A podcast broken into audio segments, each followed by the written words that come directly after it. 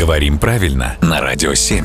Володя, доброе утро. Доброе утро. Мы не раз включали в нашей рубрике мой генератор случайных глаголов, Мгм. и на днях у него случился сбой. Он никак не мог определиться. Я напомню, что это за устройство. Я его включаю каждый раз, когда нечем заняться. Нажимаю кнопочку, он такой пип-пип-пип-пип-пип и выдает мне случайный глагол. И э, на днях дал сбой. Говорит, не знаю, как тебе сказать. Лазай или лазь. Мгм. И, ну, все, задымился компьютер, не знаем, что делать. Как правильно? А, оба слова есть в русском языке. И лазать, и лазить. Серьезно? Разницы в значении нет. Есть разница стилистическая. Угу. Лазить — это слово нейтральное, Так. а лазать — разговорное. Ага. То есть, если генератор случайных глаголов с тобой на «ты», и вы с ним по-свойски общаетесь, он тебе вполне мог сказать «лазай», Так. то есть «отлазать».